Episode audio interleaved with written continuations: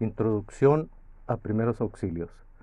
El presente curso abarca medidas iniciales e inmediatas suministradas a la víctima antes de que llegue el personal entrenado y se haga cargo de la situación o bien antes de ser trasladado a un hospital o centro asistencial, ejecutadas por cualquier persona capacitada para garantizar la vida, proporcionar bienestar y evitar la complicación de las lesiones existentes.